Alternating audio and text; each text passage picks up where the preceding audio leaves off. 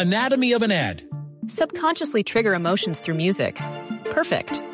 Define an opportunity. Imagine talking to millions of people across the U.S. like I am now. Identify a problem.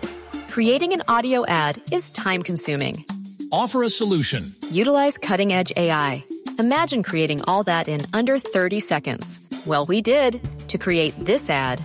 To learn more about AI in the audio industry, download the white paper from audiostack.ai.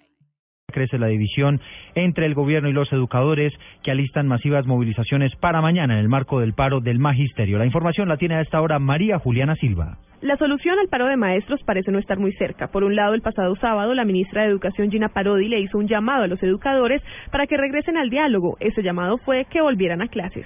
Y el derecho a la protesta está garantizado en Colombia como una sociedad democrática, pero primero los niños en clase. Niños en clase, diálogo con el gobierno. Llamado que fue respaldado por el presidente Juan Manuel Santos. Hemos estado y seguiremos estando siempre abiertos al diálogo, pero sin que ese derecho deje de garantizarse, el derecho a la educación de los niños. Sin embargo, el presidente de FECODE, Luis Gruber, aseguró que la única manera para que se levante el paro es que le den soluciones de fondo a su pliego de peticiones. Hemos llamado al presidente de la República con voluntad política, esto lo podemos resolver en corto tiempo. Hoy decimos que en el paro no levantamos cuando haya soluciones de fondo. Mañana FECODE espera se realicen aproximadamente 300 marchas de maestros en todo el país y la principal en Bogotá, que iniciará a las 9 de la mañana y anunciaron que recogerán un millón de firmas para pedirle al presidente Santos que nombre un delegado del gobierno que se siente a hablar con ellos.